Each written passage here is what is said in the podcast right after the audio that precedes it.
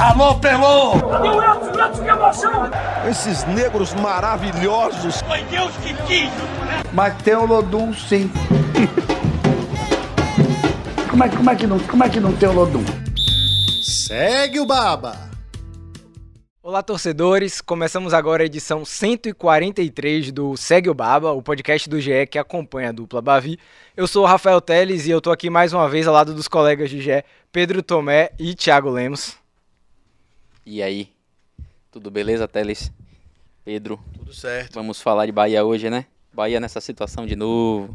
É, eu já ia, eu, eu ia Z4. comentar que vocês estavam um pouco animados, mas tudo bem, cara. O Lemos já explicou por que, esse desânimo, né? Falar de Eu tava novo esperando você, eu, eu, Bahia. eu- eu achando que ele ia continuar falando, né? Deu aquela pausa assim, o Pedro não falou. Porra! A gente vai falar bastante sobre o Bahia, uma edição inteira dedicada ao Bahia. A Bahia que entra em campo no domingo às 18h30 para enfrentar o Vasco, né, na Arena Fonte Nova e se recuperar de um resultado bem ruim contra o Botafogo lá no Rio de Janeiro. Como é que vocês viram esse jogo do Bahia? Renato Paiva vai ter trabalho, teve trabalho durante essa semana aí para preparar o time para o jogo contra o, o Vasco? Eu acho que não foge muito do cenário do que é o Bahia no, no campeonato, né? É, é, é um time que contra clubes é, que estão bem no campeonato vai mal. é, qualquer espaço vira gol, né? A exceção foi o Bragantino é, e o Palmeiras, mas foi um jogo atípico. O Bahia ficou atrás o tempo todo, conseguiu se segurar e fez um gol. Mas é isso, é, é aquela coisa. Falhas individuais que o, próprio Paiva gosta de, de, de mencionar. Mas aí eu fico pensando, né? O primeiro gol foi uma falha do Vitor Hugo, mais clara. Mas o Canu e o, e o Gilberto não conseguiram evitar a jogada, né? Não conseguiram bloquear o lance. Não houve cobertura ao, ao Vitor Hugo, né? Então falta algo também coletivo nesse sentido. O lance do segundo gol, a mesma coisa. Uma bola estourada do Marcos Felipe que dá errado. Gilberto não consegue é, é, parar o lance. E Diego Costa final- é, finaliza a jogada com três jogadores ao redor dele. Entendeu? Quer dizer, ninguém consegue compensar a, a, a falta do outro. Então acho que falta coletivo também. Eu acho que o Bahia precisa de ajustes é, é, é, táticos nesse sentido. É, eu acho que talvez a melhor dupla de volantes não seja Rezende, Rezende e Tassiano. Eu não vejo o Tassiano, por exemplo, na transição defensiva fechando bem esses espaços, mas também não gosto do Rezende com o Acevedo, aí eu volto a bater na tecla. O Bahia precisava de um outro volante que não tem. né? O Iago não faz uma boa temporada, não é só centroavante, acho que falta também um volante para suprir essa, essa situação. Tem um outro jogador ali, até para mexer no time, né? Nesses momentos ruins. É, você citou aí bastantes erros defensivos. É, eu acho que o Bahia pecou no ataque também. Eu tenho certeza que Pedro vai falar sobre isso, né? É isso. Não dá pra dizer, não dá para dizer que o jogo foi ingrato, Não. como o Paiva definiu, porque existe assim. Eu acho que tem tem muito das, das falhas individuais nos gols, mas a gente precisa dar mérito ao Botafogo. Que é isso o campeonato todo. Alguém fala, ah, mas o Botafogo joga mal. O que é jogar mal? O Botafogo é extremamente eficaz no que ele se propõe a fazer. Dá o espaço, dá o campo, e quando precisa, é um time extremamente vertical, extremamente veloz. A bola chega no pé do meio-campo, já tá sempre. Segovinha até que foi titular nesse último jogo, mas quando não é Segovinha, seja quem for, ou Vitor Sal, quem quer que seja, a bola vai muito rápido, com muita velocidade, um- os laterais são muito bons também. Então é um time, um time muito eficaz contra um time extremamente ineficaz. Eu entendo que o Paiva fala que ah, os erros individuais, a gente criou muito, mas continua não fazendo gols, sabe? O Bahia perdeu duas chances jogando contra o líder fora de casa, num, num estádio como aquele, que você não pode perder. Não pode perder. O gol de Ademir, o gol que o Mingote perde, errando a passada. Centroavante que se preze, uma bola daquela quicando na área, meu amigo. Na primeira quicada dela é pancada pra dentro do gol. Ele tentou acertar a passada, enfim. É, lembrando, finalização é muito individual, mas é treinamento também. O treinamento não é só para você fazer. Obviamente você treina muito pouco fundamento quando você está no profissional, né? Pressupõe-se que quando você chega ao profissional, seus fundamentos estão todos bem. Mas dá pra melhorar bastante. A gente você. tem, eu posso citar aqui Vinícius Júnior, né, que subiu profissional com a Isso. finalização bem Exatamente. ruim e hoje o que esse cara finaliza é um absurdo. É Com a treinamento. direita, com a esquerda. Se chegou a um ponto de que o time está ajustado taticamente, os comportamentos já estão sendo feitos, estão sendo o que é treinado de fato vira comportamento em campo, vamos prestar atenção no que está precisando. É finalização, vamos treinar a finalização dos mais diversos aspectos, em diversas situações, com marcação, sem marcação, enfim, precisa ajustar. O que não dá é para criar e continuar sem fazer gol, sabe? O Bahia fez um primeiro tempo excelente. Acho que o gol de Ademir mudaria a história do jogo completamente. Completamente. O Bahia era melhor, era superior. criava mais. Se fizesse um gol empatasse, colocaria uma pressão no Botafogo, que talvez o Botafogo não tivesse eh, pronto para experimentar ali, né? Porque o jogo começou com a temperatura acima, Botafogo fez logo o gol, tudo a favor. No segundo tempo já foi diferente, deu mais jogou mais, jogou mal no segundo tempo, acho que sentiu muito o segundo gol e aí foi embora. Não dá para dizer que o jogo foi ingrato, infelizmente, como o Paiva disse. Eu acho que não teve de ingratidão, não teve nenhuma, teve de competência. Um time foi competente, o outro não foi. E aí resolveu o resultado. Ele fala muito em finalizações, que o Bahia finalizou, finalizou 17 vezes, mas quantas ao gol? Isso que é importante. E tem uma outra coisa, Lemos, que é importante a gente ressaltar, para a gente não cair nessa, vou dizer conversa, não é uma palavra ruim, mas nesse argumento que o treinador gosta de muito de usar. Ah, a gente finalizou tantas vezes. O que é chance de gol? Você abre, tá? Você faz a divisão. O que é finalização, o que é chance de gol? Bahia teve duas chances de gol muito boas, que foram de Ademir e a de, de Mingote. Fora isso, a finalização de Cauli foi super perigosa, a bola foi por fora, mas é um chute de longe. Então você tem um goleiro ali, facilita para o goleiro. Chance clara de gol, o Bahia teve duas. É, e aquele chute do, do das Citadini que foi no meio do gol. Isso. Além disso, Isso. o Botafogo fez três gols, teve uma bola na Isso. trave. Então, Segovinha chutou bola que o Marcos Felipe pegou, então até nessa, nessa questão de finalizações perigosas, o Botafogo foi superior. essa análise, essa análise quantitativa, para mim, é muito rasa. Os números são importantes, eles dizem muito, mas não dá pra gente assistir futebol pelo Excel, né? A gente Isso. tem que assistir o futebol pela televisão mesmo. Como é que não ri de um negócio? Eu vi um número, inclusive, um pouco mais detalhado, foi daquele perfil do SofaScore, que o Bahia no Campeonato Brasileiro, como visitante, ele cria uma chance de gol e cede quatro por partida, Pronto, em é- média. É, e foi E exatamente isso o eu acho que é um número mais fiel ao que a gente vê acontecer, né? Isso, isso, Pronto, Acho que é um número mais fiel do que a gente vê Isso é uma acontecer. análise qualitativa dos números. Quando você faz Exatamente. análise rasa, aí fica parecendo que você está querendo dar uma pedalada fiscal. Exatamente. É Vai, isso. pedalada fiscal é muito uma bom boa. termo. Já vi alguns treinadores da- É. dando muitas pedaladas fiscais em coletivas. Inclusive o Bahia, que joga essa Série A, finaliza menos que o Bahia que foi bem com Zé Rafael, Regis, etc. em 2017 e 2018. Dos- De 2017 a 2019, o Bahia era mais criativo. Sim. O Bahia levava mais perigo ao ataque, né? Chegava mais à, à área. Esse, esse- esse jogo de ficar ali rondando a área não, não, não, não influencia em nada, né? Sim. Não influencia em nada. Bom, acho que somos unânimos em afirmar aqui que o Bahia tem problemas a corrigir. Sim. E no meio disso tem surgiu um novo problema, que é a ausência de Cauli, né? Problemaço. É esse. Qual o tamanho da ausência de Cauli pro Bahia nessa sequência? O Bahia tem uma sequência agora contra Vasco, Coritiba e Santos, que são rivais diretos ali na zona de rebaixamento. Existe um problema aí que Cauli é só o principal jogador das ações ofensivas do Bahia. É o cara que mais finaliza em gol. É o cara que mais dá passes para gol. No campeonato, na Série A do É Campeonato isso. Na- Brasileiro. Na Série A do Campeonato Brasileiro não tem ninguém que fez, deu mais assistências para finalização do que o. Cauli. Tipo, não é para dizer que é só do Bahia, é da Série A inteira. Entre os jogadores do Bahia, quem mais finaliza é o cara também que mais passa. Então você tem exatamente o principal articulador e o principal finalizador saindo do time. E não tem ninguém que tem números parecidos nem nada igual. O que eu acho complicado é como é que você consegue substituir, porque você não tem um substituto tecnicamente à altura e ninguém com o mesmo ritmo do que ele, que é mais preocupante ainda. Porque o Stadini vem de, de, de uma temporada regular, discreta no Atlético Paranaense. É um jogador que vai entregar alguma coisa ali, não no mesmo nível de Cauli, mas vai conseguir entregar, porque já jogou Série A, experiente Série A, mas tem muito tempo sem jogar direto, né? Tá sem o, o ritmo de jogo, que isso faz toda a diferença, assim. Eu acho que, e aí se você não muda o, o talvez o Citadini não mude tanto característica de jogo, que é importante você manter quando o time vem bem de sequências de jogos regulares, você não mexer na estrutura, mas aí você vai ter que, se não colocar o cara sem tanto ritmo, vai fazer o quê? Vai ter que mudar o esquema, vai ter que botar, sei lá, Biel, vai botar Acevedo, vai mudar muito o time. Seria a sua escolha, então, Citadini? Eu acho que sim. Pra essa partida contra o Vasco, pensando a curto prazo agora. É, pro jogo do Vasco, sim.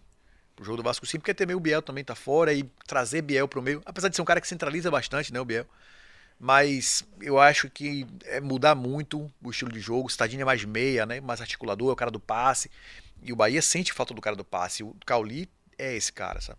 Botar tá sendo também pro meio, ele já não rende tanto. Ele é, ele é melhor fazendo essa, essa área a área. É, é uma situação difícil pro Renato Paiva, viu? De fato, é uma situação difícil. Porque assim, você perde o cara pra, Não só pra Renato Paiva, qualquer treinador que perder o o craque craque do do time, time, né? Vai ter problema. E você, Lemos, o que, é que você faria aí pra escalar o meio de campo do Bahia contra o Vasco? É, antes de, de fazer essa, essa montagem aqui do time, o, o, o próprio Citadini falou em, em entrevista essa semana, né? Que ele pode ajudar dentro de suas características, né? Sim. E, e é meio que o oposto. Porque o, o, Cauli participa de todas as jogadas, é muito dinâmico, intenso. E o Citadini é um jogador mais de receber a bola, pensar o jogo, né? um jogador mais parado. E para tentar é, ganhar, ter algum ganho em velocidade, intensidade, eu tentaria é, o Ratão por dentro, talvez, ou o próprio Biel por dentro, alternando com o Citadini sem centroavante. Né? Sim. É não ter medo de arriscar. É, é, assim, eu sei que o Biel não está no, no melhor nível físico, mas precisa jogar para ganhar é, é, ritmo. Inclusive, ne- nessa, nessa falta do Cauli, o Biel pode ser a esperança, né? É, é, o próprio Juba que tá chegando, que, que, que, que, chega agora em setembro. Então, tira o, o centroavante, aposta num ataque mais móvel ali, né? Um- mais rápido é, com o Ratão centralizado, ou Biel como esse meia e alternando com o Cauli. Ou com o Cauli com o Citadinho. Sim.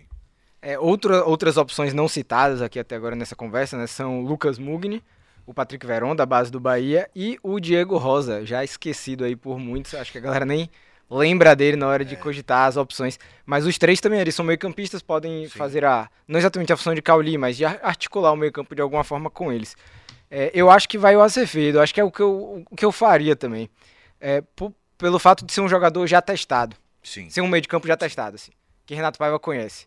Eu acho pouco provável que ele Tassiano aposte subindo, já... no caso? Isso, isso. Ah, O Rezende, Acevedo e Tassiano. Tassiano mais próximo dos atacantes. É, porque eu acho que é um meio campo que passa uma segurança defensiva e que já são jogadores testados ali que Renato Sim. Paiva gosta, elogia muito, né? O Citadinho tá chegando agora e a gente não, não viu nesse trabalho de Renato Paiva ele já apostar direto em É, jogadores, né? E tem, mas tem um- uma questão nessa, nessa mudança, Teres. Eu acho até que Renato pode fazer isso, mas aí ele vai voltar para o esquema que não estava funcionando muito, né? Que era Sim. o, a- o meio campo ali com o Cauli. é- Era o Cauli, mas, mas o Acevedo e. Rezende. Não É. dava muito certo, né? O Bahia teve problemas Sim. nesse, nesse período. E ele, tanto é que ele mudou o esquema, ele tirou, consolidou o Acevedo no banco.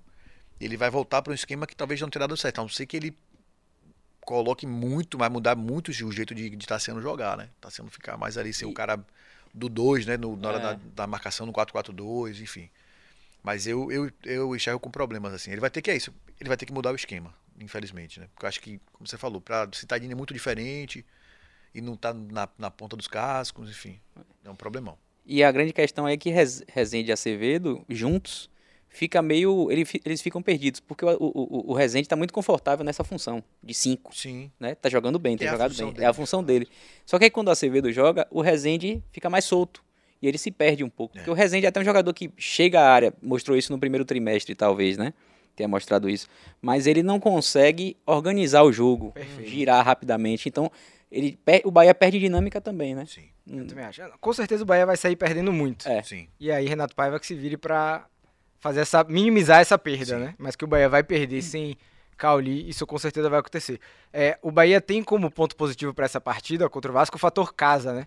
É, a gente subiu uma matéria no ge.globo.ba que o, é, dos 21 pontos que o Bahia tem na Série A, 15 foram conquistados na Fonte Nova, daí 71% mais ou menos. E o Bahia ganhou os dois últimos jogos em casa, né? Até um tempo atrás o Bahia não estava bem nem em casa nem fora de casa. Mas ele ganhou os dois últimos jogos em casa, deu esse gás nos números como mandante. É, o que é que vocês veem de diferente do Bahia quando joga da Fonte Nova? É é a força da torcida mesmo? É um 12 jogador? Acho que vai muito de comportamento de adversário, né? No Brasil tem essa cultura ainda, né? Isso. Me comporto de um jeito em casa, me comporto de outro jeito dentro de casa, né? Você, dificilmente você tem um time que vai se impor. Talvez os maiores, tipo Flamengo, Palmeiras, os principais times tecnicamente, têm esse comportamento de impor o jogo de fato, né? Vou jogar o meu futebol em qualquer lugar que eu esteja. É claro que o fator torcida muda, mas eu vou ali até a, a segunda página, sabe? Até- Até quando de fato a torcida joga junto. Se o torcedor jogador em campo não estiver ajudando, o torcedor pode se esguelar o que for que não vai ajudar. Mas acho que isso passa muito pelo comportamento de adversários e do comportamento do Bahia quando joga em casa e quando joga fora. Acho que é muito em cima disso. E também eu acho que é, essas duas vitórias é, coincidiram com, com os adversários. Sim. É, o América Mineiro é um time defensivamente muito frágil. O Bahia é, é melhor no ataque do que na defesa. Não que seja muito bom no ataque, mas ele consegue levar algum perigo, né? E o Bragantino, assim, não tirando o mérito da vitória do Bahia. O Bahia é, conseguiu ser propositivo, conseguiu contra-atacar quando tinha, quando tinha que contra-atacar, mas o Bragantino, eu não vi o Bragantino jogar do mesmo jeito, né? Os desfalques também atrapalharam, o próprio Juninho Capixaba não jogou. Então acho que isso foi uma, foi uma boa coincidência para o Bahia. Sim. E aí pesa também a favor o fato de ser o Vasco. Apesar de o Vasco é, estar no melhor momento no campeonato, eu acho que é um adversário bom para o Bahia enfrentar. Se fosse um Palmeiras agora, por exemplo, Corinthians, né, jogos mais duros, o Bahia tem um histórico muito positivo com o Vasco. Eu sei que dentro de campo isso não funciona, mas é, se tem a mística, tem um pouco disso também, né? Então vamos lá. Eu, eu, eu contradizendo o que eu falei. Mas eu acho que de alguma forma isso mexe com os jogadores. Não, a gente tem um histórico bom com o Vasco, o Vasco está no Z4 e tal, então Se tem Temos a obrigação de ganhar. Se tem estatística, tem fato. É. é, pronto. E uma outra estatística boa para o Bahia nos jogos em casa é a frequência do torcedor, né? A Fonte Nova certamente vai estar Sim. lotada mais uma vez. É é aquele discurso do ano inteiro, né? Da Série A inteira, pelo menos assim. Falta de apoio da arquibancada Não, não vai ser não, problema para o é. Bahia. Fato. É, uma outra notícia, essa é menos provável, mas que pode acontecer, é o Bahia ter Luciano Juba contra o Vasco, né? A gente, o podcast, como sempre, indo ao ar numa sexta-feira, dia que o torcedor do Bahia já acordou com aquela expectativa do anúncio de Luciano Juba. Você pode estar ouvindo de manhã e ele não ter sido anunciado ainda, ou pode estar ouvindo mais tarde e ele já ter sido anunciado. Porque o Juba fica sem contrato com o esporte a partir deste 1 de setembro. Então, é, deve, é, a expectativa é de que o Bahia anuncie a contratação de Juba neste 1 de setembro, é, reforço aí para a reta final da Série A e por mais alguns anos, contrato até 2027 com possibilidade de prorrogação. Como é que vocês veem a chegada de Juba? Dá para ajudar já o Bahia neste fim de semana? Eu acho, sim, a tirar pela matéria que vocês, que a gente subiu essa semana, que, que quem não leu é importante ler, que é o cara mais fominha que mais joga no Brasil, sim, tá em ritmo de jogo, tá na ponta dos cascos, tá no auge técnico talvez dele, pode ser que alcance ainda mais, mas tá numa crescente, né, na carreira, vem de bons números, tem excelentes números, excelente desempenho, é um cara, eu, o que eu enxergo no Juba, acho que a gente já discutiu sobre isso aqui quando consolidou a contratação dele é um cara que não tem essa questão de eu vou ser protagonista. Para ele não, não tem peso ser protagonista, pelo menos no esporte.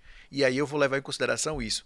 Se ele chega para ajudar já, não sei. O ambiente do Juba no esporte era um.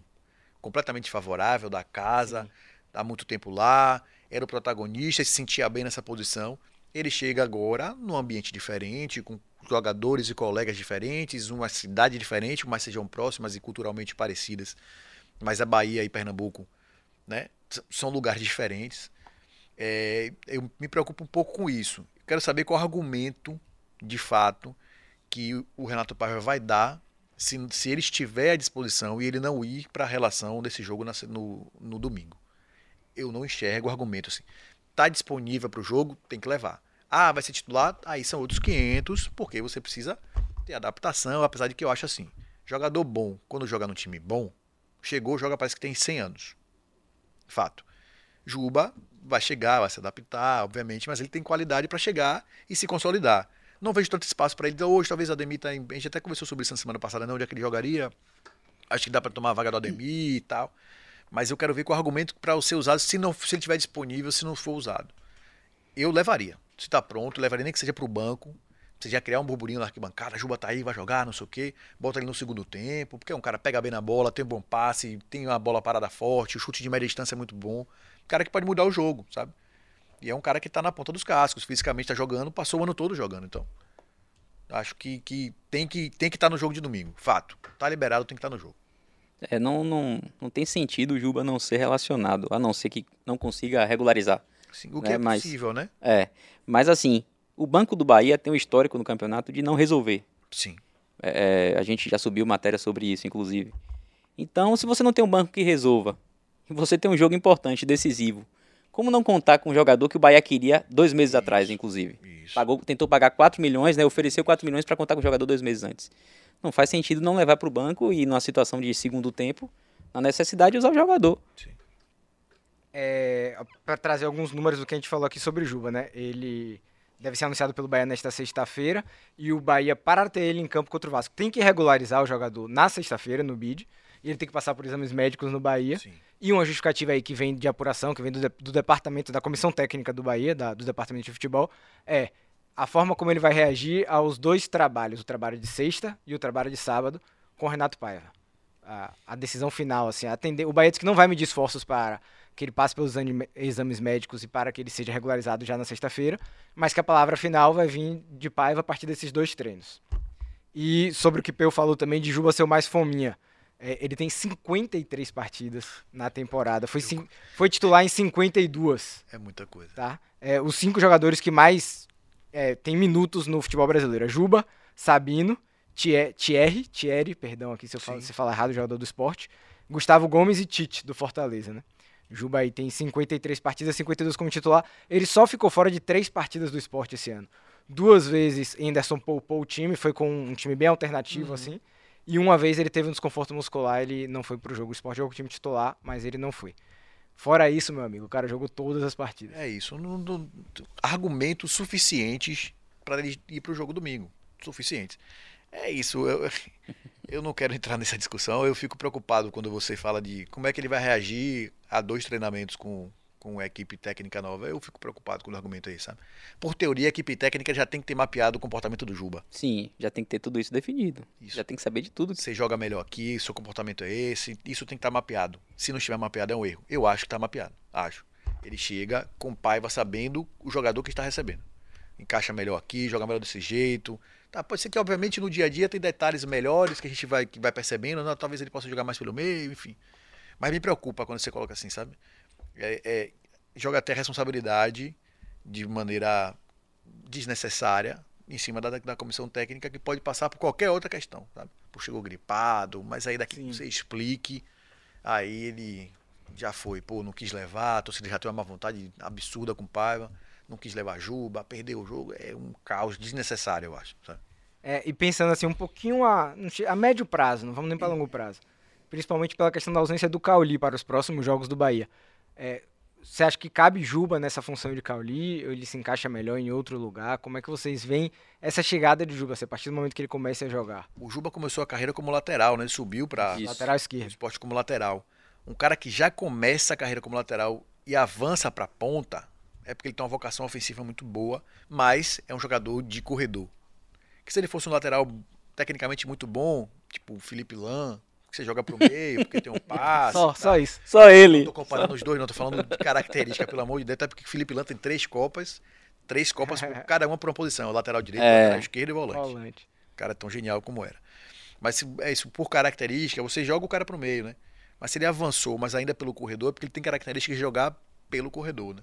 E ele é um jogador de corredor. Você não vê o Juba tão pelo meio assim. Não sei, eu acho que talvez o Biel tenha mais característica, porque corta assim, enfim. O Juba é um ponta esquerda que joga pela esquerda, né? É. Isso. Ele não é um ponto esquerda que joga pela direita cortando pra, Isso. pro meio. É É uma o característica ponta que eu raiz, acho, eu acho bem interessante, porque hoje a gente Isso. os times estão todos com esse, esse jogador mais manjado, joga na perna oposta, né? É. Sempre trazendo pro meio. Eu vi bastante jogos do esporte desde, desde toda essa novela Juba, né? Até para pesquisar agora uns números recentes dele. E ele, ele é o que você falou, um pontinho canhoto que joga ali pela esquerda. Corredor. Muita linha de fundo, muito cruzamento. É, Ele faz muito facão também fechando a área e pa- pra chegar chutando já de esquerda, sabe? Tendo a perna prioritária. Ele não perde tempo trazendo a bola pra perna Sim. boa, que é um movimento que a gente vê muito jogador joga no lado oposto fazer, sabe? Ele perde ali um, dois segundos pra posicionar o corpo. O Juba não tem isso. Ele Já chega. já chega bem com, com imposição, com velocidade, já finalizando. Eu acho que tem uma, uma característica boa, porque. Como é o nome do lateral esquerdo do Bahia? Que esqueci agora. Cândido. O Cândido. O Camilo Cândido tem uma, tem uma característica mais de. Um pouquinho mais armador, né? Construtores. Ele não usa tanto a lateral. Então, o Juba usando o corredor e o Cândido Fechando, armando ali, é. fechando, eu acho que é uma dupla boa ali, sabe? Você Isso. usa o- a- um ocupa o espaço, outro ocupa o outro, não fica batendo cabeça ali no lateral que também faz corredor. Eu acho que é uma, eu acho que é uma, uma, uma boa junção de características ali, acho que o Pablo vai se dar bem com. É um reforçaço, eu acho, pro Bahia. Vocês lembraram dessa, dessa característica de jogar de, de ir para a linha de fundo, né? O Ratão contra o Botafogo, principalmente no primeiro tempo, ele teve 4, 5 lances de um contra um e todos ele puxava. E aí fica o drible manjado. Fica previsível, É, né? fica previsível. É, é, é, em algum momento o jogador tem que arriscar, mesmo que não tenha uma boa perna esquerda. Né? E, e- e é a profundidade que, que quebra mais a- a- o sistema defensivo, o cruzamento para trás. Né? E aí, pensando nessa ausência de Cauli nos próximos jogos, não no jogo contra o Vasco, é, eu arriscaria o Biel por dentro. E seria até um bom teste esse jogo com o Ratão, é, é, é, porque eu acho que até para adaptar melhor o Juba, de todos os jogadores de ataque do Bahia, é o que menos tempo terá com o Renato Paiva, né? Sim. Então, ele chega e joga na dele. Né? Ele não vai mudar muito. É um 4-3-3, 4-2-3-1. Marca, ajuda o lateral pela esquerda. E o Biel, que tem essa característica de, de, de voltar, fazer essa tabela, ficaria ali por dentro, né? E aí, eu insisto que não dá para jogar com o Mingote e o Everaldo. Deixa Ratão centralizado. Deixa eu fazer uma provocação aqui a vocês antes da gente terminar. Se nesses dois treinos que tem pela frente, o Juba destruir, jogou, atropelou no treino, jogou muito, seria titular? O Paiva teria a característica assim, vou colocar o Juba de titular. Paiva não. agora. Eu acho que não, também. Acho pouco provável. E essa questão de destruir no treino, tem, tem uma coisa que me incomoda muito, principalmente nessa gestão de Renato Paiva, é que, pelo que ele fala, o Bahia é cheio de leão de treino. É, Porque ele chega na coletiva falando, ah, o Diego Rosa, ele não tá jogando aqui tem dois meses, porque vocês falam mal dele. Aí eu não quero expor ele. Mas no meu treino, ele é o melhor que tem. É. Ninguém treina como o Diego Rosa. aí sendo Juba seria um leão de Entendeu? treino, né? Mas ficar falando de leão muito na cidade tricolor não vai dar Não certo. vai dar certo. Mas se o Juba chegou, gente, não vai ter como. É. Eu prefiro dizer que o Juba é um cavalo de guerra, porque se é um jogador que fez 53, né? 53 partidas. Sim. Bom filme esse. Ele continua sendo, ele continua sendo leão do que a Juba. Bom filme esse, diga-se de passagem. Bom, nesse clima das piadinhas ruins, a gente vai aqui encerrando o podcast. Eu vou deixar o- o- alguns convites. O primeiro convite é para vocês acessarem o ge.globo.ba. Vai descendo o feed lá, porque a gente subiu muito conteúdo de Juba essa semana, né? Tem todos esses números aqui, dele, ser o jogador que mais, com mais minutos no futebol brasileiro. Ele é também o jogador com mais participações em gol no futebol brasileiro. São 20 gols e 17 assistências. Aí você vê o ranking lá que a gente montou. Tem Tiquil Soares, tem jogador, tem Tiquil Soares, que é destaque atualmente agora. Tem jogador de nível mundial. O Luiz Soares tá nesse ranking. Tem outros jogadores da Série B, tem Eric, que também tá bem no Ceará, tem 15 gols, 10 assistências, né? Ó, uma característica legal de Juba é esse duplo-duplo, trazendo Sim. do basquete aí. Sim. Jogadores que têm mais dois dígitos de gols e assistências. Só são quatro no futebol brasileiro. Tem o Juba, tem o Eric, tem o Rafael Veiga e o Soares. Então, assim, Excelente todos lista. esses números estão lá no ge.globo.ba. Tem um que a torcida do Bahia talvez não goste muito, que é lembrando as partidas que Juba fez contra o Bahia. Juba já enfrentou o Bahia seis vezes, ele tem três gols e duas assistências. Um jogo aqui ano passado na Copa do Nordeste, cara, ele bagunçou Destruiu, o Bahia. ele destruiu. o Bahia.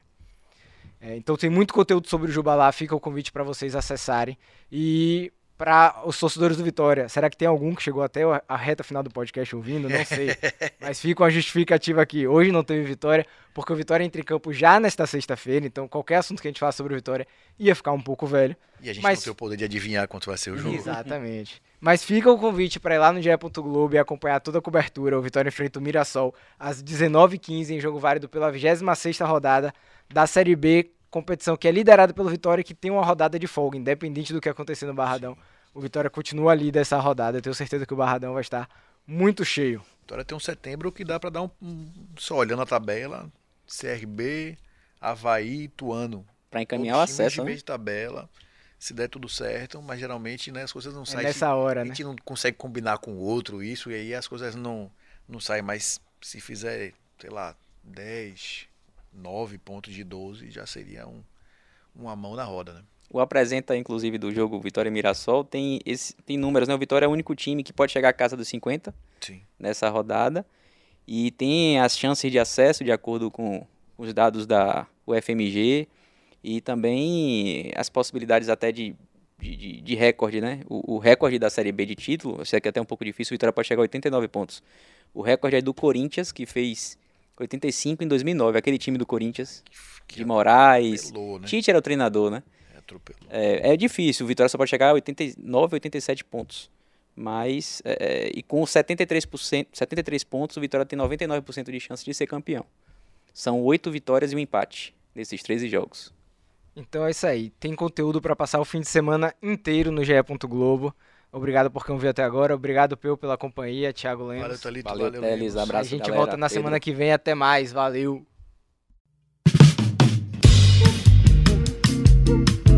Alô, Pelô! Que emoção! Esses negros maravilhosos. Foi Deus que quis!